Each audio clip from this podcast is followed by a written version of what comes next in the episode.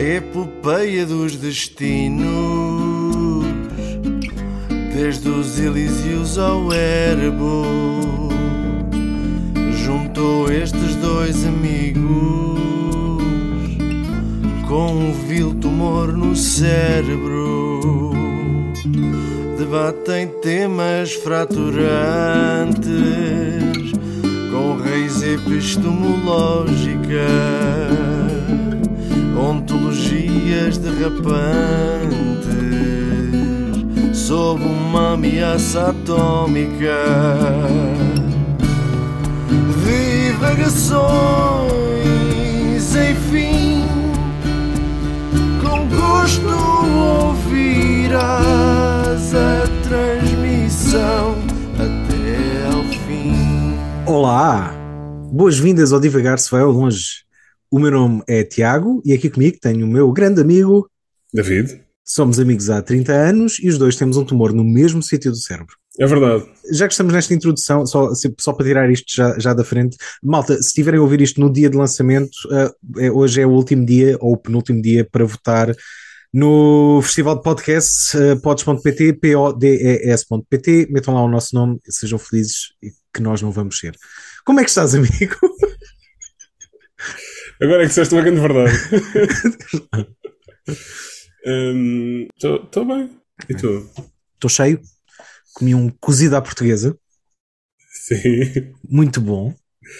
Muito um, e. Estás cheio que nem um odre, é? É. Ou estás cheio que nem um ogre? Não sei se os ogres passam fome, na verdade. Pá, aquele do, do Shrek parecia bem nutrido. Ah, pois é, ele era um ogre. E verde. Ok. Um, o que eu tinha Peço desculpa pela distração. comi, comi, comi um, um cozido à portuguesa e, e isso está-me a fazer sentir muito nacionalista, mas não no sentido em que vocês estão a pensar. Ok. É que eu, eu, eu gostava de te soltar a ti, soltar para ti na tua direção Ah, este bom. conceito, este desafio e ver o que é que surge daqui. Estou a pensar, tenho, tenho pensado que a cultura ocidental Uhum. é uma expansão do síndrome de Estocolmo. No sentido em que.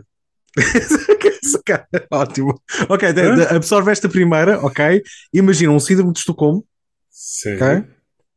por toda a Europa. Certo. Ok. E porquê que eu ando, porquê que eu ando a pensar nisto? Eu, eu soube de uma. Tu, tu conheces hum, mitologia lusitana? Mas estás, estás a referir-te aqui ao Viriato? Não. Não, precisamente não. E tipo, o, o Camões e os Lusíadas, há- se eu falar de mitologia lusitana, algumas pessoas pensam tipo, ah, lá o Adamastor e o Reco Parta. Estás a referir-te aqui ao Bilhão. Pato? Estás a referir-te ao Bilhão Pato? Não. Mitologia lusitana é uma coisa que nós sabemos muito pouco, que era. Nós tínhamos um. um- nós, quando eu digo nós, é, é, é, é, em Portugal, há dois mil, três mil anos atrás, existia um panteão de deuses pagãos que Hum. faziam, que correspondiam à mitologia lusitana. Hum. Em que nós tínhamos deuses específicos para diferentes coisas, tínhamos altares específicos para essas divindades, tínhamos todo um conjunto de mitologia da qual se sabe pouquíssimo hoje em dia, pouquíssimo, praticamente nada, porque fomos assimilados culturalmente Uhum. Uhum. pelos romanos, que, entretanto, para facilitar a assimilação cultural, ah, fizeram comparação de algumas dessas figuras mitológicas que nós tínhamos. E nós, imagina, supostamente os lusitanos antigos tinham um deus que estava associado à guerra, por exemplo, e então f- facilmente foi convertido em Ares. ahm, pronto, ah, ah, Ares ou Marte, pronto, depois quando foi os romanos. Ah, ahm, e- não sobrou, não há quase vestígio nenhum deste nosso passado histórico. E eu acho isto interessantíssimo porque, ah, e, e atenção, vou já fazer um disclaimer que é, malta, eu sei que há, há comparações que eu vou aqui fazer que não são comparações boas nem perfeitas, isto é só um- uma experiência de pensamento. Pareces eu a Que- fazer disclaimers. Não, não, não, mas é, é, é necessário, porque não, não, não pode ser levado com a mesma seriedade, é só um pensamento engraçado. Que é, imagina, o que acontece com muita gente que foi Vamos fazer, vamos fazer uma comparação aos povos uh, africanos, aos diferentes povos africanos que perderam. Eu, eu sei, eu, ok, eu, eu, eu sei, estás a fazer essa cara. Espera, tu estás a fazer essa cara, eu sei, por isso é que eu fiz o, o disclaimer. Da mesma maneira que houve uma assimilação cultural e houve uma perda ao seu passado histórico porque foi, foi, foi neutralizada ou foi eliminada, ou tem registros históricos, muitos deles que foram eliminados, eu comecei a pensar: isto até certo ponto também aconteceu com muitos povos europeus. E pode-se argumentar que aconteceu com os portugueses, ou o povo lusitano, essa coisa, que foi conquistada, foi assimilada e onde se apagou toda a sua cultura e registro histórico de, de, de, como povo. Toda uma tradição antiga, antiquíssima, mais antiga de qualquer coisa que hoje em dia tu consideres tradição portuguesa, foi eliminada porque por invasores uhum. para os quais perdemos. Uhum. E eu acho fascinante esta merda, acho fascinante, tipo, uma mitologia que está completamente esquecida, ou não, acho que só, só três divindades é que nós sabemos os nomes deles, só três, e acho que ainda há um, uma região qualquer de Portugal, acho que perto de Braga, em que ainda tem qualquer coisa em relação a uma das, de, dessas deusas antigas.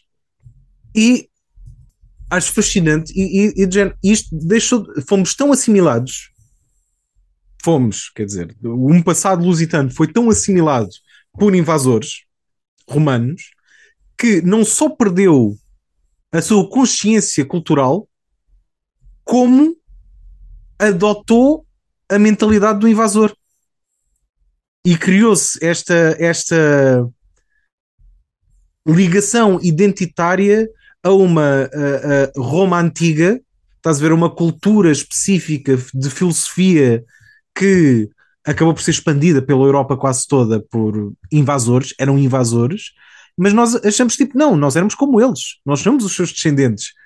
Não, nós somos essas pessoas que, que, que nós eh, somos filhos dessa filosofia de pessoas que andavam de toga e que bebiam vinho, estás a ver? Hum. É, mas na verdade, não, não, mas nós fomos invadidos. É isto. Isso faz-me lembrar várias coisas. Uma delas é aquela, aquela rábula do, dos Monty Python. Em que, sim, sim, sim, sim, que eles perguntam: mas o que é que os romanos nos trouxeram?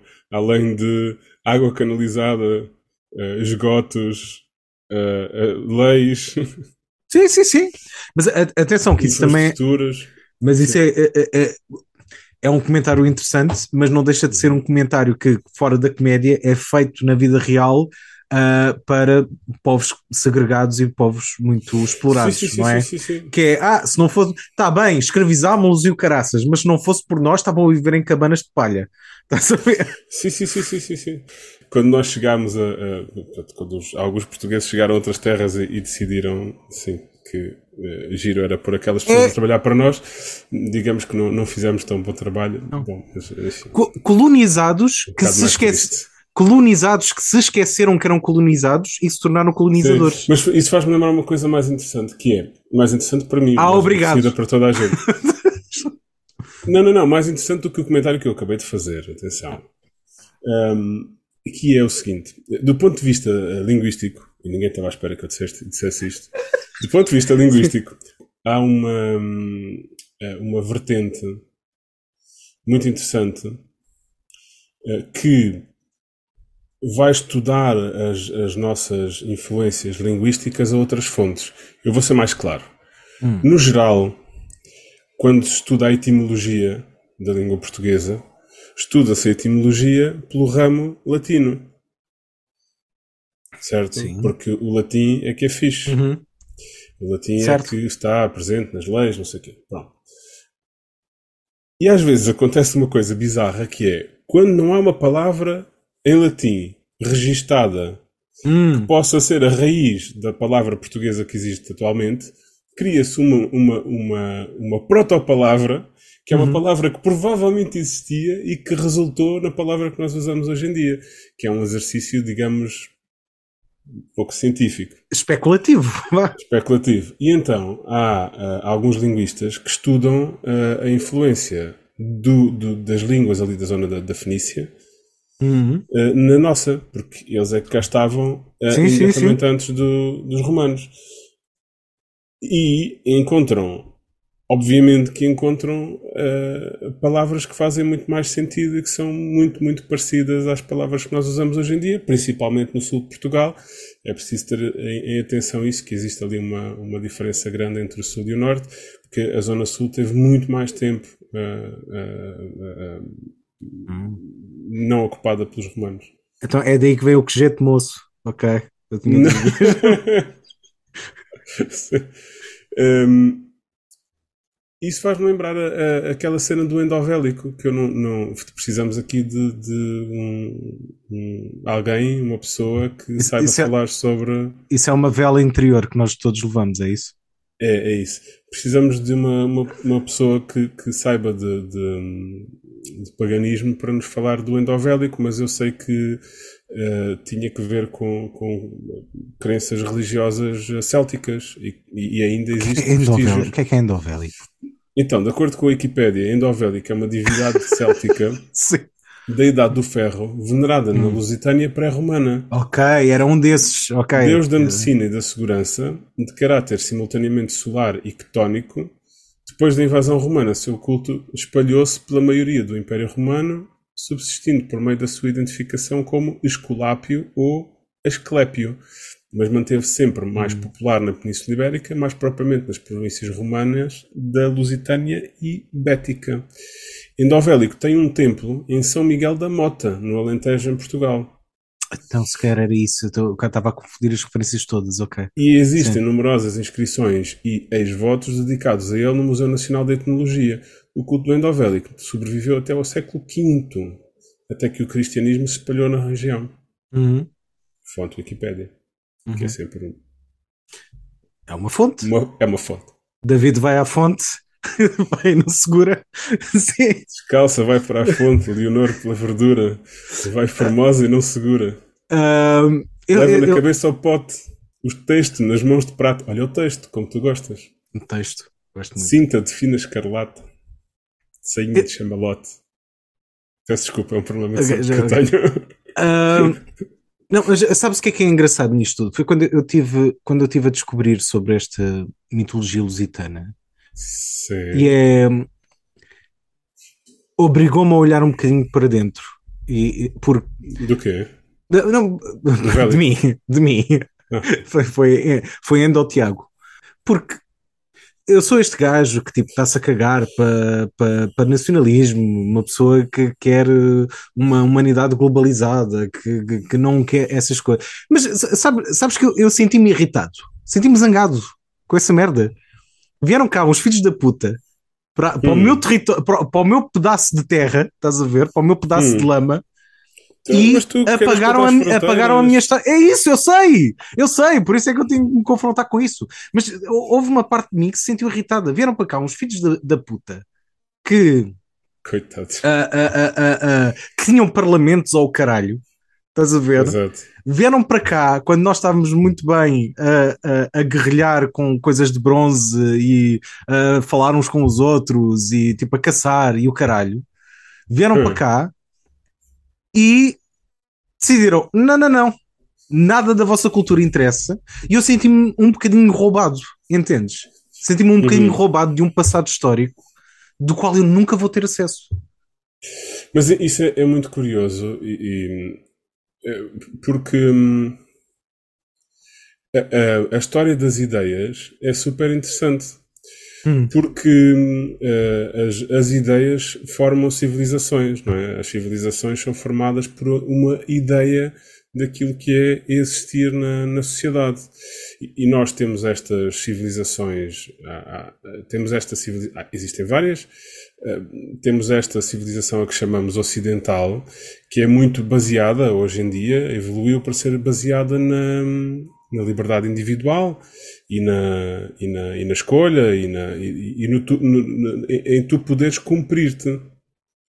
O que é interessante é que, se olharmos para isso do ponto de vista evolucionista, esta nossa sociedade, a que chamamos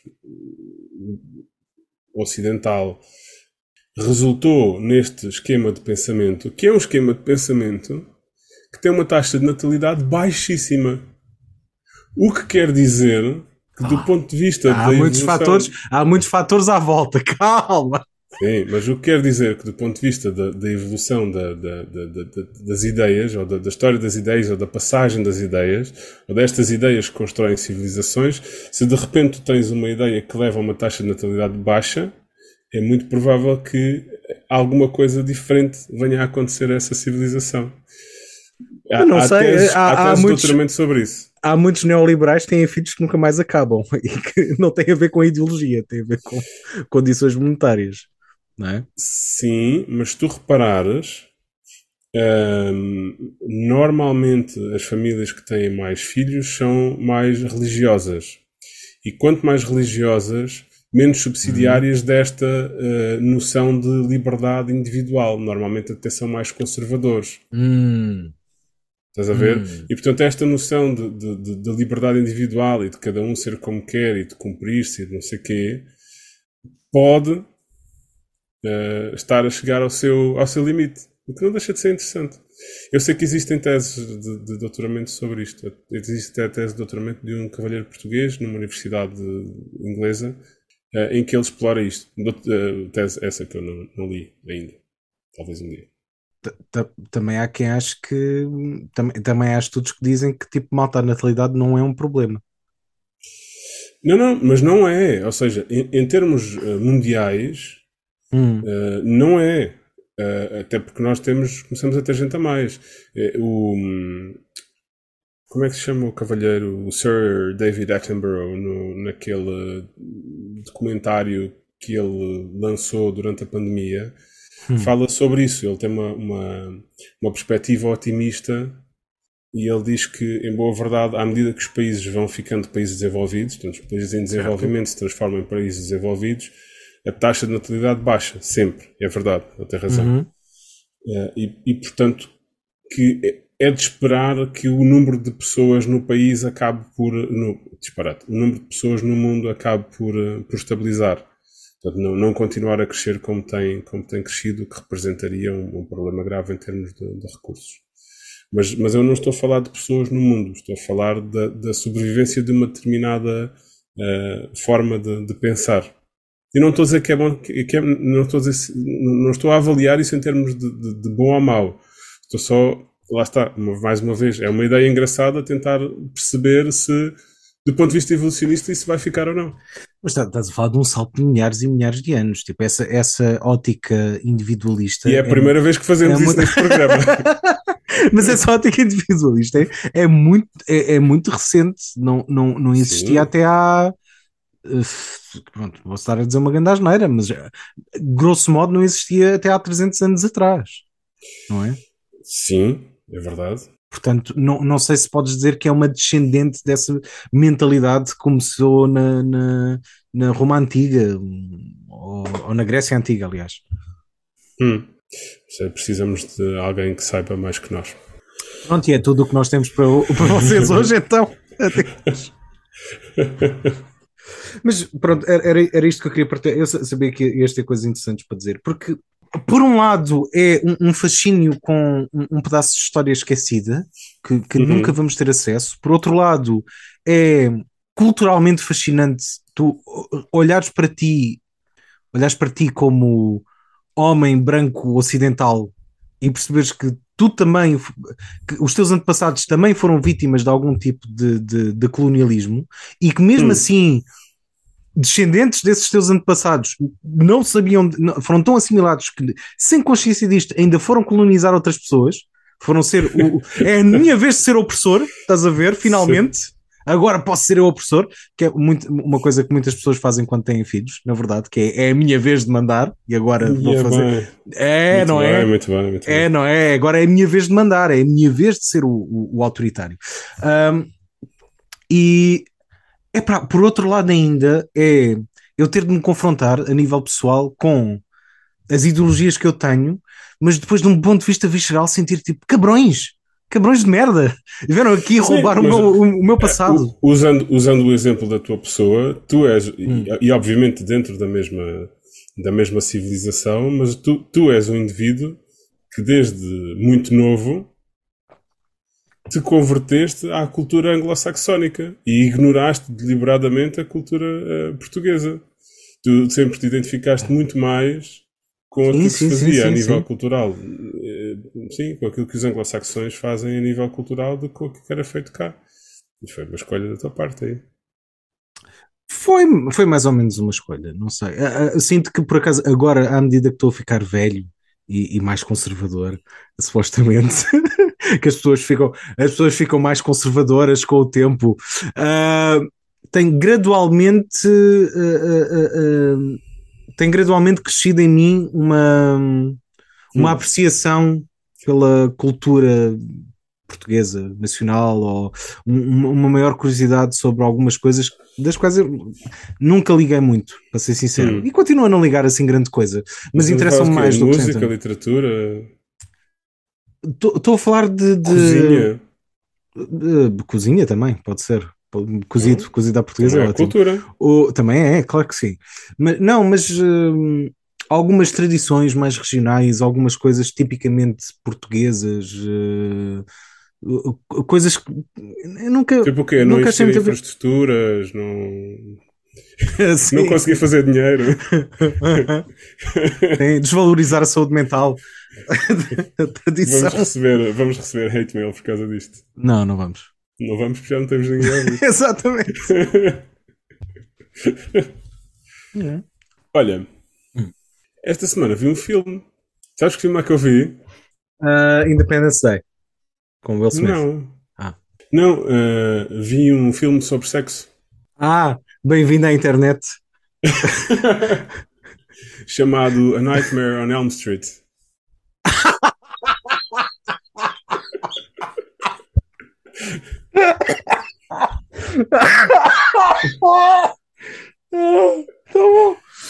Sim, sabe, o, o, o, o original, primeiro com, o, original, o, com, com, com o coisinho, o Johnny Depp. Sim, sim, sim, sim. sim. O Johnny Depp está lá dizer, durante 10 tiveram, minutos, sim. Tiveram de dizer que era o Johnny Depp, sim. Pá, gosto, gosto muito do, do, de, desses filmes. The Nightmare on Elm Street. Na altura, quando tinha 8 anos, vi todos os que haviam disponíveis. Na altura. Sim. É um filme super interessante. Porquê? É sobre Porquê sexo. Porquê? Porquê? Porquê? Sim. O livro, olha, o livro, olha, isto é, é o vício. O filme Não, já eh, existe um estereótipo em relação a todos esses filmes de terror, principalmente da década de 80, em Sim. que são, são sempre os jovens prevaricadores ou jovens sexualmente Sim. ativos que são os primeiros a morrer. De facto, Obviamente, essa... eu, eu, tenho, eu tenho duas abordagens. Uh, a primeira é. Pela frente? Valha-me Deus. A primeira, a primeira tem que ver com, com a questão sexual, ou seja, de facto, aquilo começa com. De, de, uh... desculpa, desculpa interromper, é só, só fazer esclarecer isto. Nightmare on Elm Street são aqueles filmes do Freddy Krueger, ok? É mais, eh, acho que cá em Portugal tu conheces melhor o, o nome Freddy Krueger do que o Nightmare on Elm Street. Tiago, este programa dá na internet. Portanto, quem nos ouve tem uma ligação à internet. Ergo, podia fazer uma pesquisa. Escusava de estar, escusava de estar a ser condescendente. Ergo é uma forma condescendente de dizer ou seja. Para quem não sabe. o que é que eu estava a dizer? Ah, sim, o filme começa com a menina deitada na cama, não é? A ter sim. sonhos. Hum. Então tem aquela imagem dela deitada na cama com o crucifixo, o crucifixo por cima e ela a ter sonhos. Ela acorda a gritar uhum. e de repente aparece a mãe e atrás da mãe vem quem? Vem o namorado da mãe hum. que lhe pede que ela volte para a cama de forma um bocadinho ordinária até. Hum. Portanto, começa logo a dar, a dar sinal. Depois a isso segue-se uma cena em que um rapaz faz eh, provocações sexuais a essa personagem que hum. ela uh, por acaso agora não sei se é mesmo. Eu tenho um problema com a cara das personagens, às vezes eu confundo mas pronto, não interessa. Sim, há, há, há, sugestões sexuais que ela recusa, não sei o quê. Mas, mas depois acontece isso que tu estás a dizer, ou seja, uma das personagens cai em tentação e vai, vai para a cama com o, o namorado ou vai para a cama com um gajo qualquer e é a primeira a morrer. Uhum. Imediatamente depois das relações sexuais é a primeira a morrer. Uhum. E ele é, é preso, acusado da morte dela, e morre logo a seguir, na cadeia. Numa cena super sugestiva em que de repente o lençol se começa a levantar à frente das calças dele Uhum. e depois se enrola à volta do pescoço. Uhum. Quem é que não morre? Aqueles são super inocentes, não é? Que são super castos. Esse não morre. Eu, eu achei interessante o filme porque há várias abordagens possíveis. Eh, Esta é uma delas. Eu depois eh, queria saber a tua opinião sobre esta, mas também queria saber a tua opinião sobre a outra. Um, o, o filme é interessante porque, do meu ponto de vista, o que está ali a passar é que aquela personagem está a tentar. Olha, eh, até eh, tem, isto tem que ver com o nosso episódio anterior. Ela está a tentar fazer uma passagem à vida adulta. É o que está ali a Hum. passar. Ou seja, aquilo tudo é o receio da, da vida adulta, de- de- representado pelas, pelas relações sexuais e ali eh, eh, com, a- com a- com o terror à mistura. Ela não consegue fazer essa, essa transição. Está muito apegada às regras e, naquele caso, aos pais. Portanto, se, se- tu reparares e se revirem o filme, ela constantemente ao longo do filme tenta pedir ajuda aos pais para acabar Uhum. com aquele pesadelo e eles obviamente não podem ajudá-la porque qualquer tentativa de ajudá-la mantém-a no mesmo, exatamente no mesmo sítio. Giro. É, é super interessante. E depois o fim, eu fiquei um bocado desiludido com o fim porque eu pensei que eles iam conseguir arranjar uma forma de Spoilers do filme de 34 anos. Sim. Oit- não, 84, 84, Sim. exatamente. É, o filme é mais velho que nós. O que é que eu ia dizer? Ah, eu pensei que eles iam conseguir ah, arranjar uma forma dela passar à próxima fase. Mas não, eles mantêm-na ah, fechada na mesma fase. Ou seja, é aquela coisa. Basicamente, o que ela faz é reprimir. A partir do momento em que ela reprime e ignora que está lá o monstro, ele subitamente desaparece. Então aquilo acaba com ela a sair de casa, toda a gente muito feliz, e de repente tu percebes que não, que ela continua fechada no mesmo mundo. Porquê? Porque ela não fez a transição. Então agora estou à espera de saber se no próximo filme conseguem pôr lá fazer a transição ou se vão continuar a Sim. advertir-nos para os perigos de ficarmos presos nessa, nessas fases. Eu tenho, eu tenho uma, uma análise literária muito própria de- de- de- do, do, do Nightmare on Elm Street. Ok. Queres, queres ouvir? Claro que quero. O, o Nightmare, eu, eu tenho um, um grande carinho por esse tipo de, de- de filmes de terror, porque eles também têm, têm assim um bocado, um tom meio, meio. Não se levar a sério, estás a ver? Tem Uhum, ali uhum. muita coisa de, de ridículo e que eu acho super amoroso, na verdade. Um, e lá está, é óbvio, o, o, o tema da sexualidade está super envolvido no Nightmare on Elm Street.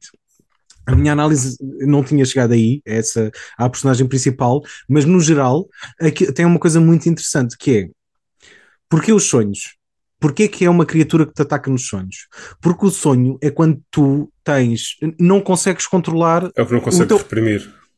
Não consegues, é, não consegues reprimir. Portanto, numa fase de adolescência em que tu está tá, tá toda uma sexualidade a desbordar-se, não é? Tu, durante o teu, a, a- tua hum, vida consciente, enquanto estás acordado, tu consegues reprimir tudo o que tu quiseres e racionalizar tudo o que tu quiseres e todo o tipo de impulsos consegues empurrar, empurrar para baixo. No entanto, se durante a noite tu tiveres um sonho com ah, ah, um sonho erótico com alguém do mesmo sexo ou um familiar ou al- uma professora ou, ou uma a vizinha, ou seja o que for, ah, tu tens de te confrontar com isso, não é? E, e- Uhum. e é uma coisa que até pode criar alguma angústia. ah, nessa fase de, de- de- de descoberta sexual, ainda por cima numa altura em que muita gente, numa transição em que muita gente acha simplesmente nojento, estás a ver? Ah, e principalmente num- na nossa cultura, em que para mulheres tu força-las a, a ser castas e puras e perfeitas, é tipo, oh meu Deus, sonhei com um homem que me fazia coisas e gostei, o que é que, sou, o que, é que isto diz em relação a mim? É horrível. E é por Uhum. isso que o Freddy Krueger, que é a pessoa que controla estes sonhos e é tipo o, o maior vilão, ele é um símbolo da maior perversão sexual que existe na nossa cultura. Ele é um pederasta. Uhum. Ah, ah, é, é por isso, estás a ver? Porque ele está lá para invadir involuntariamente os sonhos das pessoas, como qualquer perversão Uhum. sexual que possa estar inata nelas e que eles não conseguem fugir porque é durante a noite que, que, que, que se revelam. Uhum.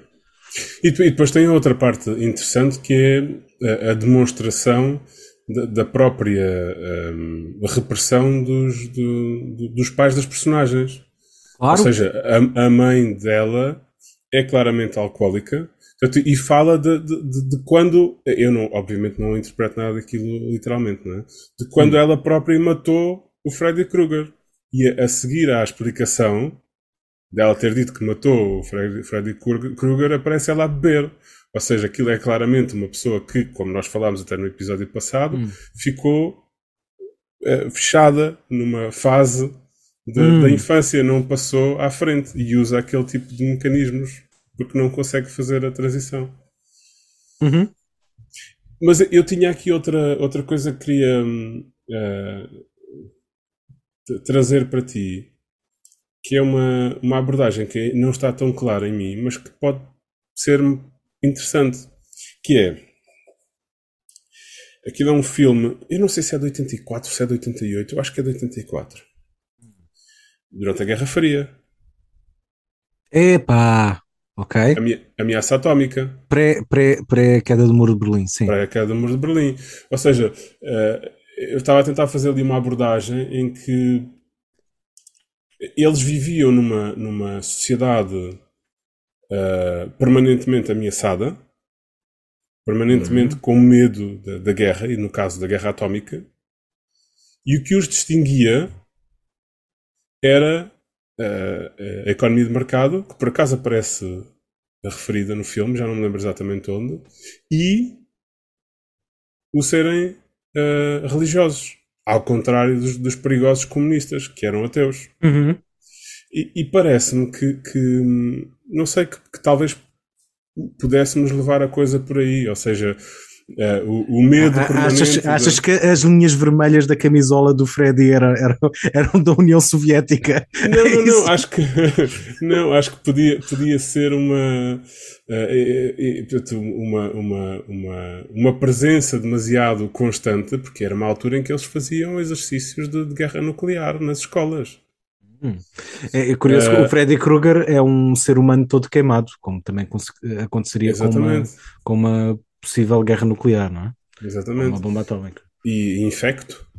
Uh, uhum. e, e, portanto, pode ser isso, ou seja, a, a, a presença constante da, da possibilidade da, da, da, guerra e eles a quererem libertar-se daquela, daquele jugo de, de, de serem bem comportadinhos e, do, e de serem muito católicos e etc.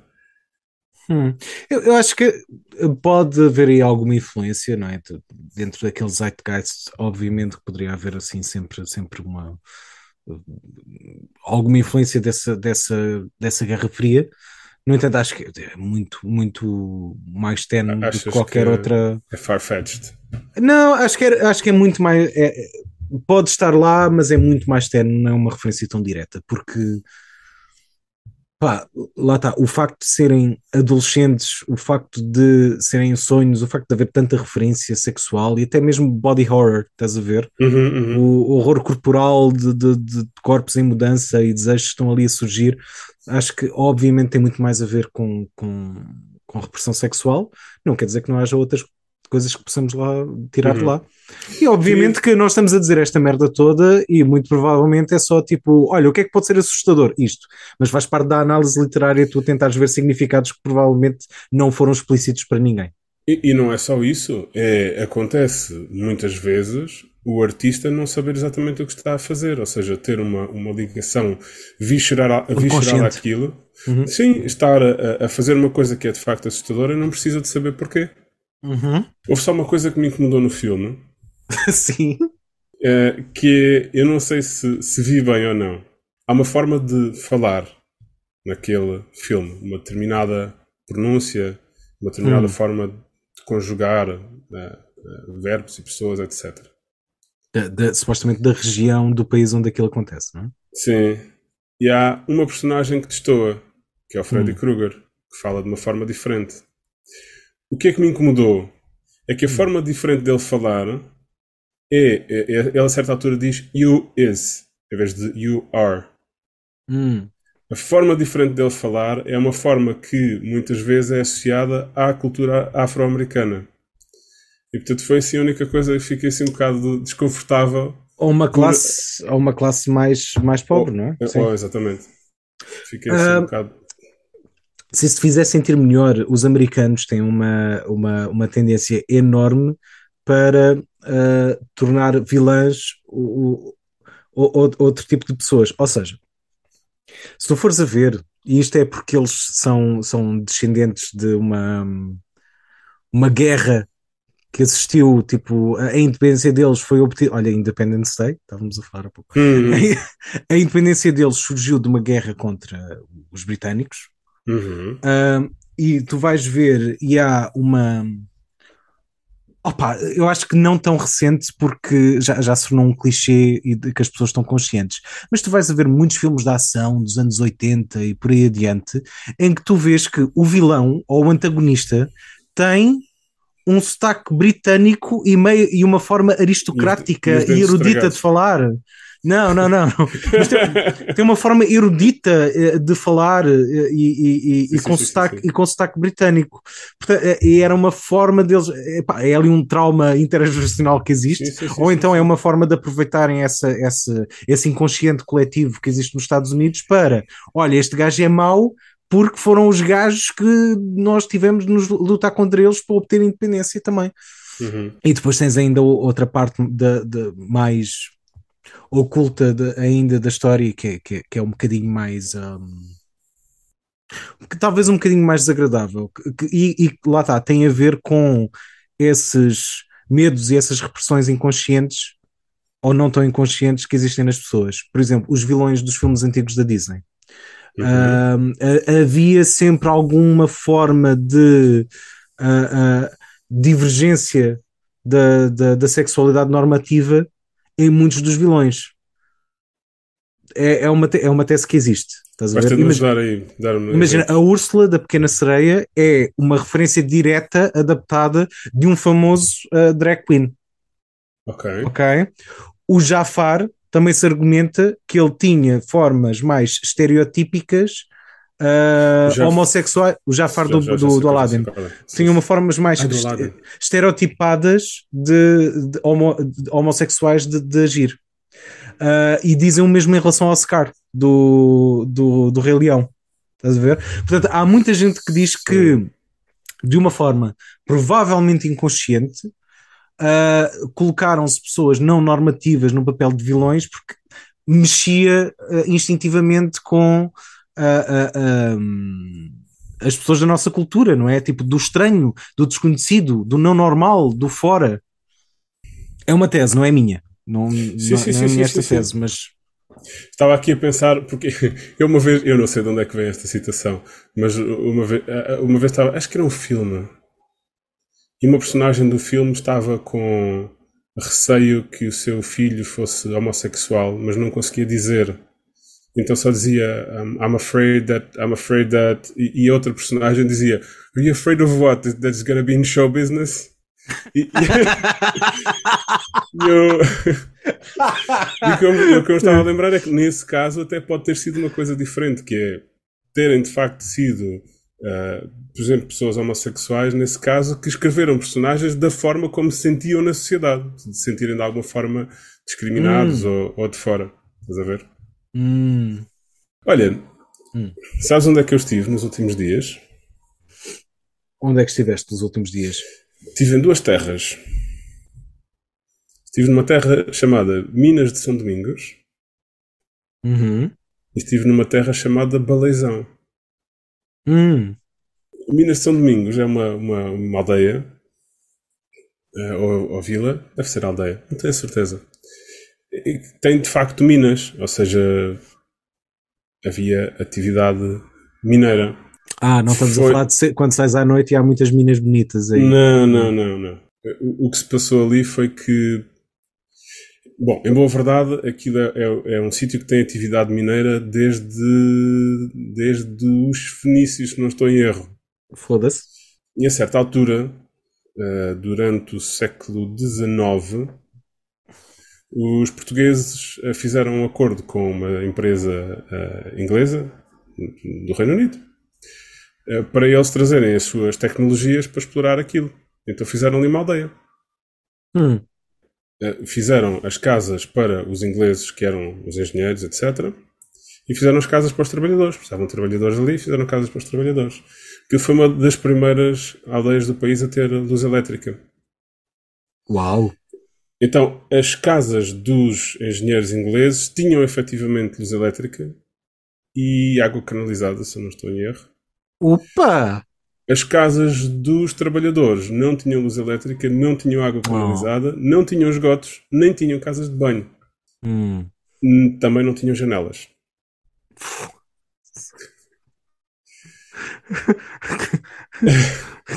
tinham, tinham latrinas públicas e fontes na rua. Já não era mau.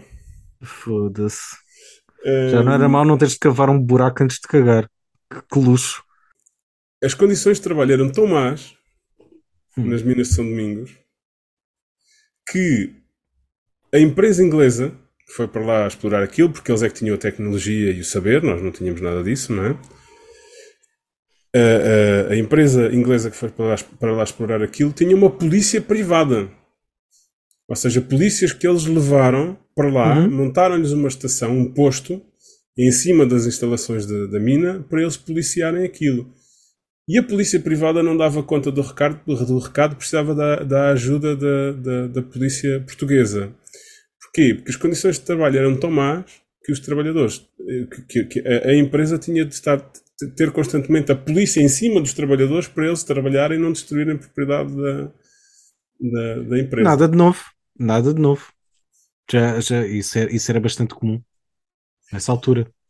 Um, não só em Minas, que curiosamente as Minas são, são quase um, um estereótipo, um ex-libris de quando se fala de falta de condições para trabalhadores e falta de uhum. segurança uhum. e falta de tudo. Um, mas lá está, até há, há, quem diga que uma das coisas que contribuiu para a queda do Império Romano uhum. foi terem mais escravos do que aqueles que conseguiam policiar. Mas, mas eram as duas razões, e nesse caso era porque tinham muitos escravos e porque uhum. transformaram a religião católica a religião oficial do Império e os católicos, nessa altura, pelo menos, eram objetores de consciência, portanto não iam para o exército. Estive também em Baleizão. Estive a ver a, a homenagem que lá está à Catarina Eufémia. Sim, sim, sim, sim, sim. Os nossos, ouvintes, yeah. os nossos, exatamente, os nossos ouvintes provavelmente já sabem a história, mas eu vou, vou dar mais um, uns pormenores. Por favor. Basicamente, estamos a falar de 1954. Uhum. Uh, e estamos a falar de trabalhadoras rurais que decidiram manifestar-se contra as suas condições de trabalho. O que é que elas queriam? Elas queriam um horário de trabalho de 8 horas. Porque o horário de trabalho era, enquanto houvesse sol, elas estavam a trabalhar. Elas tinham de se levantar antes do sol nascer, estar prontas para começar a trabalhar assim que houvesse luz e trabalhavam até ficar de noite. Estamos a falar de 1954. Uh, eh, eu convido os ouvintes a pensarem o que é que se passava em 1954 nos Estados Unidos da América, por exemplo, ou no Reino Unido. Uhum. Ou em França. 1954. O que aconteceu foi que, uh, uh, de facto, as trabalhadoras manifestaram-se, houve uma carga policial e a Catarina Fêmea foi assassinada com vários tiros pelas costas enquanto tinha o filho ao colo. E portanto, hoje Nas dia, costas, não... filhos da puta da merda, nas costas, caralho. Yeah. Desarmada, nas costas, filhos da puta, caralho. Hoje em dia, no sítio em que ela foi assassinada, está. Portanto, aquilo é à porta da, da, da propriedade agrícola, que ainda lá existe. Uh, mas portanto, retiraram um bocado a propriedade agrícola para porem a placa no sítio onde ela foi assassinada e puseram umas árvorezinhas. Aquelas trabalhadoras conseguiram uh, as 8 horas de trabalho 8 anos depois. E, e, estamos a falar, já agora para contextualizar mais um bocadinho, estamos a falar de um, trabalhadoras, trabalhadores, que recebiam à jorna. Ou seja, no final do dia recebiam o salário daquele dia. Se não fossem trabalhar, não recebiam. Uhum. Se o trabalho deles não fosse preciso nesse dia, não chamavam e não recebiam. E obviamente que se não trabalhasses o dia todo ou saísses mais cedo, entre aspas, recebias do trabalho, zero. não recebias nada por aquele dia. Sim. Recebias zero. E eu queria trazer estes dois, uh, estes dois exemplos porque hum, é, é, para nós nos lembrarmos que as, as, condições de trabalho que temos hoje em dia foram conseguidas com muito, muito sacrifício uh, e mortes e gente que teve muita coragem. E é só para termos isso em consideração que o que temos já foi conseguido com muito sofrimento e se calhar se continuarmos a lutar conseguimos um bocadinho mais. Estava tão, estava tão leve, estava tão ligeiro este episódio, estava tão, estava tão animado e, tu, De e nada. foda-se caralho, man. Foste, trouxeste, não, não precisas dizer trouxeste, nada. Só... trouxeste chumbo literal e metafórico para esta, para esta conversa. Não precisas dizer nada, eu só queria trazer este exemplo porque não queria deixar passar a oportunidade de falar disto. Pergunta: hum. Fala-se da cateorinofémia nas escolas, nas aulas de história, Qualquer coisa. Fala-se, fala-se. Eu não, não faço. Com o currículo de hoje em dia, não faço ideia. Por acaso não, Mas, por acaso não sei, não sei. Tu lembras-te se falámos disso na escola? Eu acho que não. Acho eu que acho que não. Tu, tu, tá, tu estás muito tempo a falar de reis e descobrimentos e a puta que pariu, e hum. depois que são coisas que na verdade têm um impacto muito menor na, na, nos dias de hoje, não é? Ou, ou, ou é, é, não, não é tão direto, não tão relacionável. E depois, epá, eu, o, que, o que me lembro de falar sobre história do século XX. Não, nós, a história do século XX parou no, na Segunda Guerra Mundial. É isso, não é? Sim. E foi morta por um cobarde de merda policial que nunca chegou a ver qualquer tipo de represália para o seu. para, para, para o crime. Foi absolvido e foi condecorado. Sim. Foi, foi absorvido foi, foi até recompensado. Bom, já, já, já deprimimos tudo. Pronto, olha. Uh, não, não, não, ainda podemos deprimir mais. Uh, qual é a tua opinião? Olha, aquela merda que têm estado a falar lá do. lá de Espanha. Do. Os putos da universidade. Ah!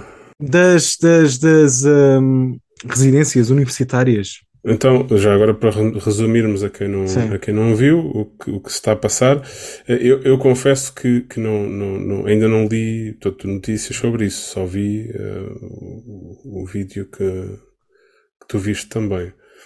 Mas, pelo visto, pelo visto, o que se está a passar é que uh, é tradição, numa determinada residência universitária, numa determinada Universidade de Espanha, um, parece que portanto, os, os eh, homens estão de um, de um, lado e as mulheres do outro, portanto, os homens estão num determinado edifício residencial e as mulheres no edifício residencial frente. em frente, sim. E, e, durante esta altura da, da entrada na, na faculdade, a par de, de, não sei se eles têm praxe, como existe em algumas universidades portuguesas, tem uma tradição de uh, gritar à janela Portanto, os homens gritarem à janela do seu edifício para o edifício em frente uh, e, e, serem uh, ordinários quanto à, àquilo que Sim. pretendem fazer às mulheres do edifício da frente. O que é muito. Aquilo é, é impressionante, é, é, muito agressivo. Hum. E é muito, e é muito ofensivo. Sua, é, coisa, vão foder que nem umas coelhas, suas putas, vemos na festa qualquer coisa desse género, não é? E, é, e outros elogios do género, sim. Ah, eu, o que, qual é a tua opinião em relação a isto?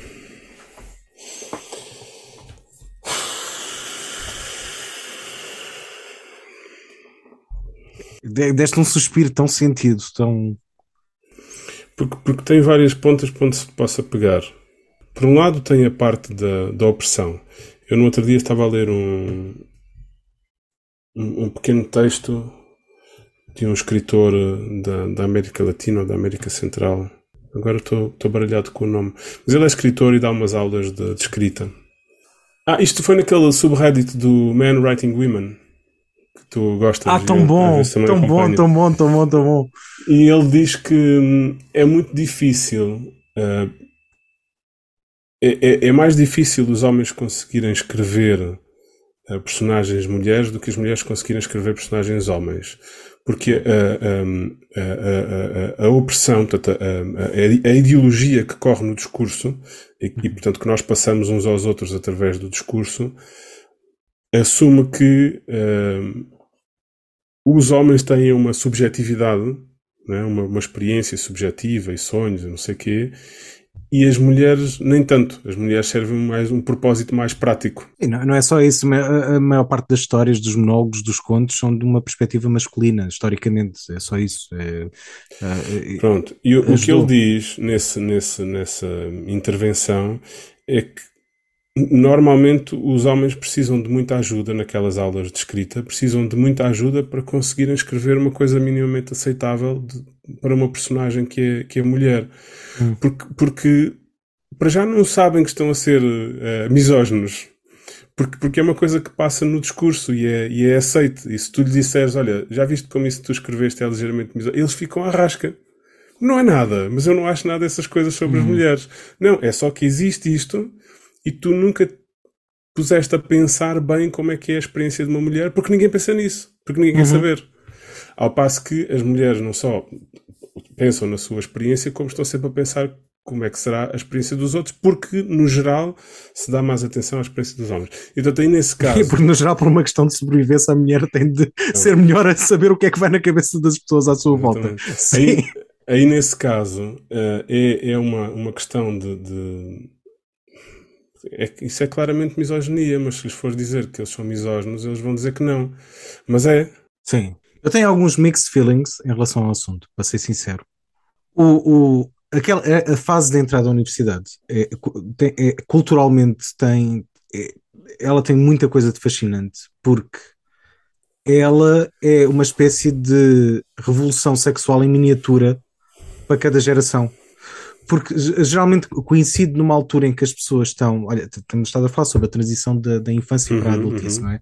E coincide com uma altura em que tu já és adolescente há muito tempo, mas é uma altura em que tu geralmente estás mais afastado da casa dos pais ou estás a estudar fora, ou tens de facto uma independência diferente, ou não estás sob uh, a vigia constante de uma figura autoritária que te criou e que te mete nesse papel de criança. Diz, ou, já agora Sim. só para sermos completamente eh, para sermos completamente justos com todas as realidades, é a altura em que tu vais trabalhar para poder pagar o teu curso e, portanto, tens a tua conta bancária, o teu salário e a tua independência. Eu acho muito importante dizer isso porque há muita gente neste país, e eu conheço muitos, que se matam a trabalhar com condições de trabalho muito más para poderem pagar o seu próprio curso porque os pais não podem. Pronto, tudo bem. Mas, fal, mas, mas, falando deste contexto de, de revolução de, de, de, residências universitárias e etc. Portanto, é, é de facto um momento de, uma, ali uma, uma explosão de tensão sexual e em que as pessoas de facto muitas vezes estão, estão a estudar fora da cidade ou da, da vila ou da terra onde toda uhum. a gente os conhece e lá está, dando, dando um exemplo específico, montes de gente uh, não cisgênero que uhum. é só quando vão estudar na universidade que, e, e que estão fora que saem do armário nem que seja somente quando estão nessa cidade em que Tem estudam. a oportunidade de estar à vontade. Sim. E depois, quando voltam à Terra e não sei o quê, está tá tudo, não, tudo, tudo igual, estás a ver? Uhum, uhum. Mas na verdade estão a passar por um processo de transformação gigante. E obviamente que há uma grande relação à sexualidade uh, uh, neste processo de transformação. Portanto, eu, eu entendo que o que está ali a acontecer também é uma manifestação dessas. E, por um lado, consigo, consigo entender até, até um grande ponto que uh, eh, um, ehm, para quem está a receber aquilo pode ser uma coisa extremamente agressiva. Uhum. No entanto, e aqui se quer estou eu ser ingênuo e ajuda-me ajuda a perceber isto, uhum. que é eu não, não, não eh, eh, a realidade foi esta, mas eu não imagino como completamente descabido uma residência universitária feminina fazer exatamente o mesmo ato, o mesmo gesto. Exatamente porque também vivem desta, desta, deste potencial de libertação sexual que muitas vezes tem uma canalização mais agressiva ou negativa ou, ou menos bem usada. Achas que é, é, é ser ingênuo da minha parte e achas que as coisas são mais podem ser mais igualitárias do que são na, na verdade? É um ponto interessante. Antes de comentares, deixa-me só pôr os pontos nos is, que é mesmo para o teu comentário para não, para não fazer entender de forma errada. Ou seja, eu não consigo, é, obviamente que eu não estou uh, uh, não acho que se deva retirar o contexto histórico e de misoginia e patriarcal e toda essa merda que existe, que claramente também tens de ler a situação dentro desse contexto histórico, não podes retirá-lo por completo Uhum. e, e- e cultural. Dito isso, ok, não me surpreenderia se visse uma residência universitária feminina a fazer o mesmo, a mesma espécie de ritual, com a mesma espécie de ordinarice Uhum. pa- pa- para o, o- edifício em frente. Percebo, percebo. Eu ok? não, por, causa, não, por causa do momento da vida que é. não, não acho que, que- que seja necessário aqui ressalva nenhuma, porque, eu- porque eu percebo o que estás a dizer. Eu só acho que. Eu, eu acho que podem acontecer as duas coisas. Ou seja, eu já vivi numa residência eh, universitária. eh, a residência universitária onde eu vivi tinha os seus próprios rituais de praxe. que, era- que eram outros, além daqueles que se passavam na, na faculdade, que envolvia eh, leiloar eh, calores, que lá chamavam-se calores. Leiloar, Masculinos, femininos, ambos. todos. Eh, obviamente aquilo havia uma diferença de género, não é? Os, os, os rapazes já sabiam que iam, iam ser eh, obrigados a fazer limpezas, basicamente, Uhum. Uh, que era para isso que eles eram leiloados, para fazer limpezas e comida e não sei o quê. Como não sabiam fazer comida, provavelmente iam fazer limpezas. Acontecia um fenómeno diferente no caso das, das senhoras. Sim, é verdade que eram leiloadas para fazer a limpeza e para fazer a comida e não sei o quê, mas também é verdade que as que eram mais bem parecidas à luz do cânon da altura acabavam.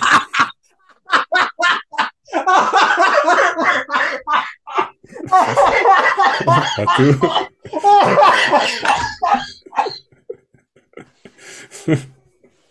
Ai, foda-se. Gostaste da forma científica como eu perguntei, Estou contente por ter conhecido. Obrigado. É mútuo. É que vo- vocês não veem a expressão dele e vocês não o conhecem como eu, porque ele disse isto sem um pingo de ironia. Foi, foi co- completamente sincero, foi completamente genuíno. A, a entrega foi. Enfim, Bom, Bom. sim. Eh, eu achas que devíamos, antes de estar. no- devíamos criar uma categoria de podcast que é de. Em vez de ser podcast de comédia, é de podcast de comédia acidental. Acho que fazia mais sentido. Os palhaços acidentais. Hum, as, as, as moças que eram pronto, mais bem parecidas à luz do cânon da altura, Uhum. obviamente que eram leitoadas por um valor muito mais alto. Sim. Pronto. E às vezes e aconteciam duas coisas diferentes. Ah, havia as mulheres que ficavam sinceramente assustadas, e eu cheguei a ver isso acontecer, o, o que foi também assustador para mim. Sim, é uma, uma conotação de estarem a ser pessoa. vendidas como, como seres sexuais, não é? Obviamente. Uhum. Aquilo foi, eh, foi até assustador para mim porque estava a ver a aflição daquela pessoa. Eu cheguei a ver pessoas que, que começaram a chorar naquela situação. Portanto, estar em cima do palanque com 18 anos e ver uma série de, de homens com 20, 21, 22, 23, estás a ver? E portanto, acredito que no caso da- da- das residências, o caso da Espanha que estávamos a dar há pouco, acredito que há mulheres do outro lado que estejam a ter exatamente o mesmo tipo de reação, de, de o que é isto, o, o que é que me espera, o, o que é que eu vou ver no mundo, que tipo de cuidados é que eu vou ter de ter. Ao mesmo tempo, Uhum. hum, havia as mulheres que, que, que- eu, eu não sei bem como dizer isto. Hum, porque de facto houve outras que, que não demonstraram esse, esse medo. E eu não sei exatamente hum, por, por que motivo e qual é, e qual é a diferença. Hum, e, e eu estava a dizer isto para quê? Porque tu estavas a perguntar se não, não podia acontecer o oposto. E sim pode. No entanto, O contexto é diferente. não, não é isso, não é isso. É uma coisa que eu quero, que eu quero distinguir, que é o oposto não é o oposto.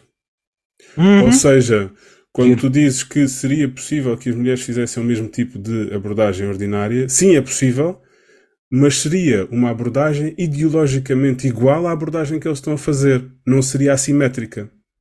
Porque não existe assimétrica.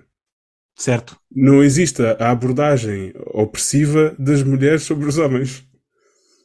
Pelo menos Hum. aqui na nossa sociedade. Portanto, não seria assimétrica, seria o mesmo tipo de discurso. Ou seja, o, o tipo de, de- de comentário que fariam não seria um, um- um abuso nos seus próprios termos, seria um abuso nos termos do abuso que estavam a fazer. Como assim? Eu sei que não estou a Tu, ser tu- tu- a tu não, tá, não estás a argumentar que uma linguagem ah, ah, evidentemente sexualizada é por natureza misógina. Não é isto que tu estás a argumentar. Estou, não, não é isso que eu estou a argumentar. Estou, estou a argumentar que a- a- aquela linguagem abusiva é uma linguagem que tem o, o- que, é, que é metaforicamente fálica. Sim, certo. Pronto, e o que eu estou a dizer é, é preciso cuidado porque nesse exemplo que tu estás a dar podia acontecer uma ou duas coisas, até três coisas. Eles podem ter medo, simplesmente ficar à rasca, podem responder usando o mesmo tipo de uh, ordinarice fálica, o que não ajuda. Mas teria de ser a mesma, poderiam- o mesmo tipo de ordinarice fálica? Não, não sei se teria. Imagina, tipo. Seus punheteiros que nunca viram uma vulva. Estás a ver? Sim, existe uma. Vão uma aprender o que é que é, ou não sei o que, não sei o que mais. É- Essa seria uma terceira via, sim. Mas eu só estou a Hum. tentar distinguir isso, ou seja, de, de- de que há, há várias formas de, de, de sentir. Há quem fique, obviamente, e sinceramente assustado, não consiga reagir. Há quem re- reaja, mas reaja no mesmo, na mesma forma ideológica. E há quem reaja noutras formas ideológicas. Claro que sim, da mesma maneira que um- as, um pessoas, as pessoas têm, as pessoas têm fases diferentes para. eh, eh, Ou seja, não existe uma cronologia certa para tu estares eh, sexualmente à vontade. Ou, ou à vontade com a tua sexualidade ou com atos sexuais. É uma coisa que, eu, que- eu que estava a dizer varia. isto, eu estava a dizer Não? isto porquê? Porque eh, eh, eu vivo numa, numa cidade universitária Uhum. eh, e, e assisto a, a, àquilo que, que se passa nas ruas, nas ruas que, que, é chamado de praxe e eh, os, os cânticos dos, dos diversos grupos por Uhum. vezes são separados por género. Uhum. E, e são, apesar de serem, de porem um, um sexo contra o outro, eles funcionam com a mesma base ideológica. Sempre metaforicamente fálica ou falo-agressiva. Pelo menos daqueles a que eu tenho Será? assistido. Ima- Imagina, porque há, há muito. Lá está, se quer, de- de- também estou a ser ingênuo, ou se quer, já há muito tempo que eu não ouço esses cânticos. Estás a ver? Uhum. No, no entanto, eu, eu acho que daquilo que eu me lembro da altura tem muito a ver com uma hum, badalhoquice que é Uhum. claramente uma, uma válvula de escape ah, mal realizada. É, porque não pode ser, não, porque tudo aquilo, a, a- a repressão sexual que existe na sociedade e nas- na vida Uhum. daquelas pessoas até aquela altura, obviamente que não podia ser bem realizada, estás a ver? Uhum. Mas é uma válvula de escape mal realizada para um- um- uma pressão sexual que se vai libertar naquela altura. Que as pessoas encontram uma libertação sexual naquela altura. Por Uhum. uma conta. Claro que estou a generalizar, isto não é assim tão, tão, tão, tão genérico, não é? Mas Achas o que contexto estou em a, si. a politizar demais, é isso? Não, eu não, não acho que estejas a politizar demais. Eu entendo o que tu estás a dizer. Eu, eu questiono que uma ah, linguagem de ah, sexo- uma linguagem sexualizada ah, e até badalhoca Uhum. é por natureza falocêntrica. Isto é o que eu, Uhum. isto é o que eu estou a questionar. Estás a ver? Eu sei que, obviamente, quando tu chamas alguém, como aconteceu com estes de puta, obviamente a palavra puta é misógina por natureza. Uhum. Ok? Ponto final. Não, não, não, é, não é essa palavra que eu me estou a aprender. Eu estou-me a aprender estes rituais que acontecem nesta altura e o que é que eles simbolizam. E ao mesmo tempo, lá está, eu eu eu estou a dizer esta merda toda, no entanto, aquilo fo- eles poderiam à mesma ter feito aqu- aquilo, mas num mundo em que as, as coisas estariam melhor realizadas, não tinha sido com aquela agressividade machista. Eles podiam ter pá, em, em estúpido. É, é- a razão pela qual eles não abriram os stores e gritaram as universitárias não sei quê são as mulheres mais bonitas, ou uma coisa. ma- Estás a ver? Eu, poderia ser isto. Sim, sim, sim. E- Descalça vai para a fonte, Leonor, pela verdura. É, é, e, é, é- é- exatamente. Estás a ver? É- é- foi uma coisa, é, é, é o mesmo fenómeno de trolha, não é? Uhum. Que, é- que é o, o, o, o, há de facto ali, por muito que seja, por muito que seja inconsciente, um ato de opressão inerente de ah, ah, ah, exposição de poder masculino perante o feminino.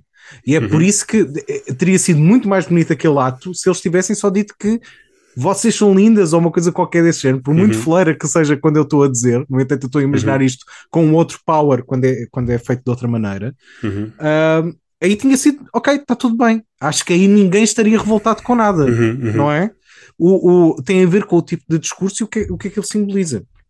Eu tenho consciência disto. No entanto, acho que homens de 18 anos ah, não, não são pessoas realizadas sexualmente. Aliás, há homens que chegam até à terceira idade sem serem sexualmente realizadas e continuam, continuam reprimidas.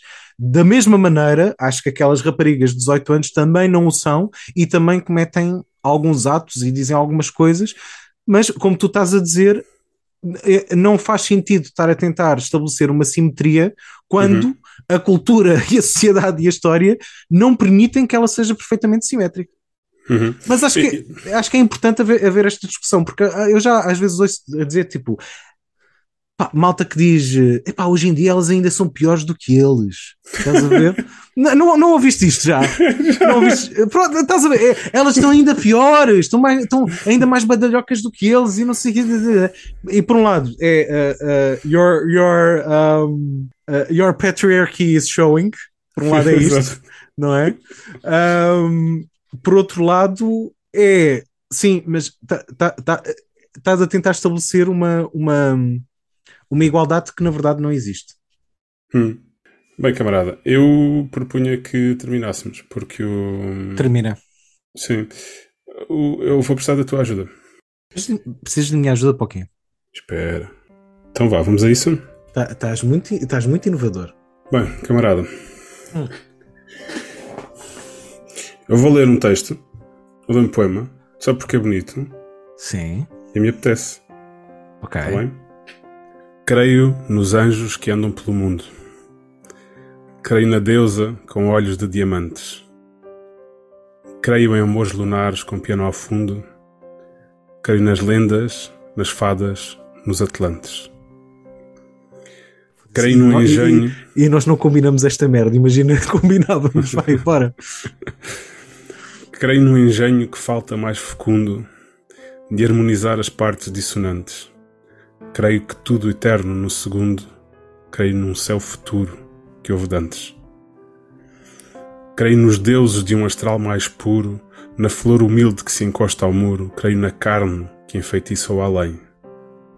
Creio no incrível, nas coisas assombrosas, na ocupação do mundo pelas rosas. Creio que o amor tem asas de ouro.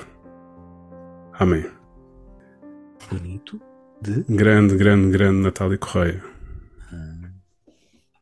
E hoje, eh, para terminar o episódio, vamos. Não, não vamos pedir às pessoas para nos seguirem, nem vamos agradecer ao Bera. Vamos fazer uma coisa diferente. Isto porquê?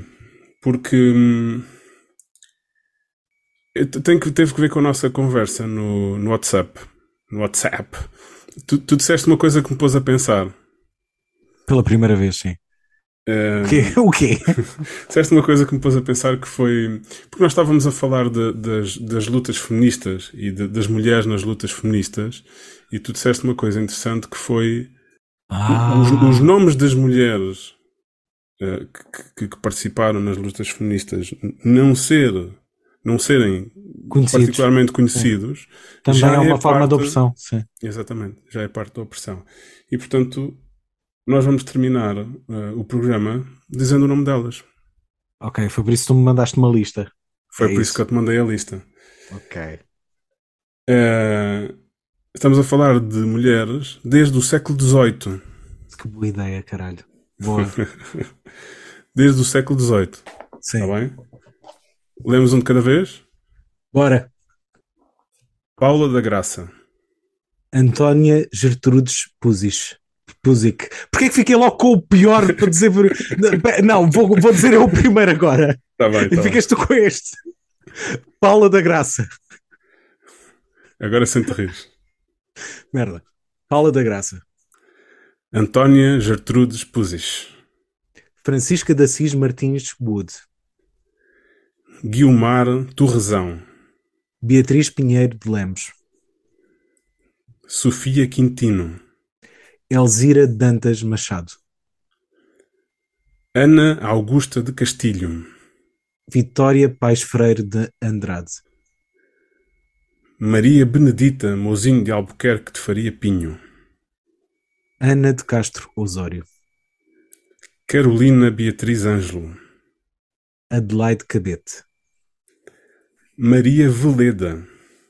Mariana Osório de Castro. Aurora Teixeira de Castro. Alice Moderno. Virgínia Quaresma. Maria Lamas. Maria Lamas viu Caxias por dentro três vezes. Diolinda Lopes Vieira. Maria Archer. Natália Correia. Maria Palmira Tito de Moraes. Maria Isabel Abuim Inglês. Maria dos Santos Machado. Elina Júlia Guimarães. Maria Teresa Horta. Maria Isabel Barreno. Maria Velho da Costa. Maria de Lourdes Pintacilgo. Rita Ferro Rodrigues. Isabel Moreira. Vamos outra vez? Vamos outra vez. Paula da Graça. Antónia Gertrudes Puzis. Francisca da Cis Martins Wood. Guilmar Torrezão. Beatriz Pinheiro de Lemos. Sofia Quintino. Sim.